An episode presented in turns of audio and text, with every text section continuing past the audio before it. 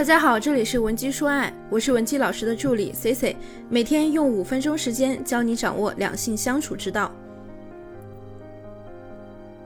你们有没有发现这样一种情况，就是有一些女性啊，她非常享受虐恋，越是虐心呢，越觉得呀这段感情轰轰烈烈的，但是呢，她们也不希望这段感情走到分手的结局。可是每次呢，结果都是分分合合的，每段感情都受伤，但是又找不到更好的方法和喜欢的人一直走下去。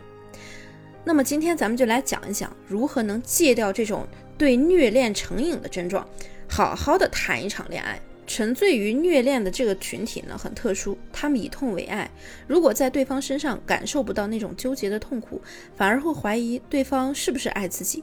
生活稍微平静一点呢，就要出来作天作地。谈了好几次恋爱，最后都是无疾而终。我一个学员小唐就是这样的，从大学开始，七年以来。她交往过五个男朋友，除了第一个男友是大学校友之外呢，其他几个呀都是有妇之夫。她主动或者被动的插足别人的婚姻。虽然说每一次啊都是他痛苦的结束这样的关系，也警告自己下一次呢一定要好好的正常的谈恋爱，但是每次都忍不住靠近这种已婚的男人，直到她遇到她现在的男友，才算是拥有了一段比较正常的感情。那所谓比较正常呢，也只是因为对方认识他的时候呢是个单身，两个人呢谈了不到半年，闹了不下四十次分手。那对方最后一次提出分手的时候呢，那小唐就觉得呀，他也是下定决心了。尝试了很多种方法之后都没有用，才意识到自己出了很大的问题。那小唐想起每次分手呢，他都会觉得很虐心。比如说，每次小唐和男友去逛街，对方每次都不是很乐意，好不容易逛了一会儿就要闹着回家睡觉。每次做好了饭菜，都一定要打完手上的游戏才能陪小唐一起吃饭。有时候小唐就会抱怨，菜都凉了，男友会责怪他，那你就先吃呗，为什么非得等着我呀？再比如呢，小唐为对方买衣服，那对方呢也很少去表达什么感谢，也很少说衣服很好。这些生活中的小事儿啊，都让小唐觉得自己是被爱的，所以啊，他经常在这种爱与不爱之间徘徊。结果就是感受不到爱的时候呢，就提分手，过不了多久又主动求复合。只是呢，半年四十多次的分手频率，让对方呢不得不想要放弃这段感情。那么我们再来说说，为什么你会深陷虐恋的原因。一个人啊，如何经营亲密关系，和原生家庭有千丝万缕的关系。没错，我们又要讲原生家庭了。在帮助小唐复合的过程中呢，我对他的原生家庭啊做了一次分析，发现呢，他和那几个已婚男人交往的时候呢，是对过去的一种复制，他在重复曾经受过的创伤。一直以来呢，小唐的父亲啊对他的要求都很严格，但同时呢，对方是个情绪极度不稳的男人，只要自己不开心，就会对身边人撒火，包括他的母亲。都经常去遭受他父亲这种无名大火，哪怕是大学回家了，小唐捧着手机多玩一会儿，都会被突然冲进来的父亲大骂，甚至会动手。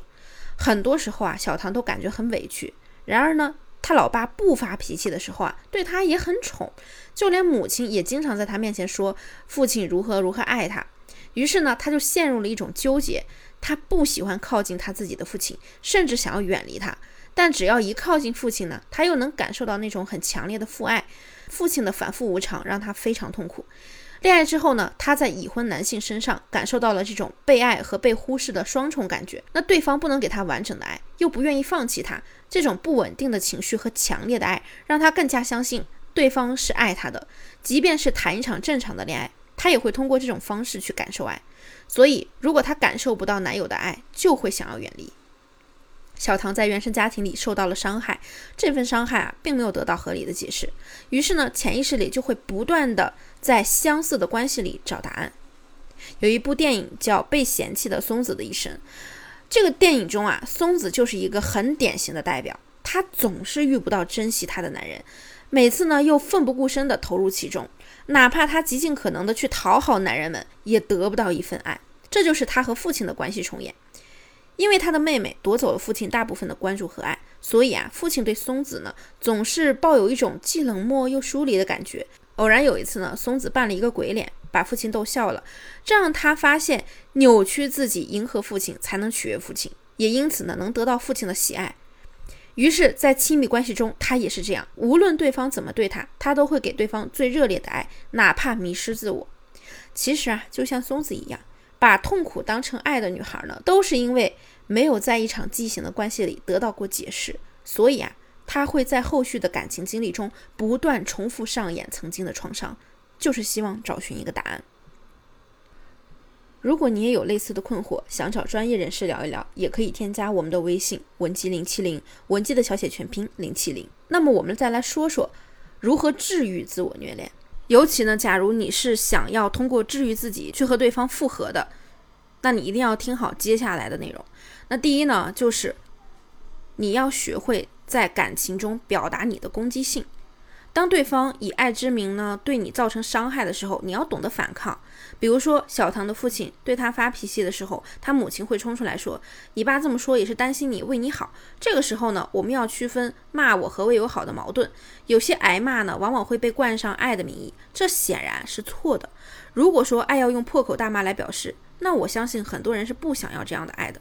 和男人相处的时候也是这样的，不是所有的伤害都能用“我还不是怕你出事”来掩盖。让对方意识到你是一个有独立思想的人。做好了饭菜的时候，如果他无动于衷，次数多了，你就表达你的不满，希望他能对你尊重一点，而不是把不愉快埋在心里，用分手表达。那第二呢，就是我们要戒掉对伤害的渴望。小唐在分手之后回想的时候啊，总是觉得。总是容易感觉到虐心，认为自己又委屈又深爱，这种感觉让他上瘾。无论对方怎么让他委屈，只要一想到男人的好，他的行为就会失控。想要感情稳定，一定要戒掉对伤害的渴望。你要明确的知道，在关系里可以有矛盾，但是被制造的，但是被制造的伤害，无论是为了突出爱，还是因为爱到情绪失控，都不应该被允许。爱一个人啊，从来都不会说伤害是为了保护你。那第三呢，就是我们要先给自己提供足够的爱。你一定要给自己做一个心理建设，就是我值得拥有最好的，在心里默念三遍这句话。这个心理建设可以是从日常生活中开始，比如说不要委屈自己，我们先从物质上满足。时间久了呢，感情上也会有这样的观念：凭什么我要委屈呢？凭什么我要被这样对待呢？只有我们给自己足够的爱，才能弥补他人不能给的爱。相信今天的内容呢，对你是有帮助的。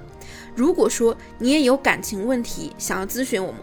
或者说你也想要挽回你的另一半，可以添加我们的微信文姬零七零，文姬的小写全拼零七零，发送你的具体问题，即可获得一到两小时免费情感分析服务。下期内容更精彩，文姬说爱，迷茫情场，你的得力军师。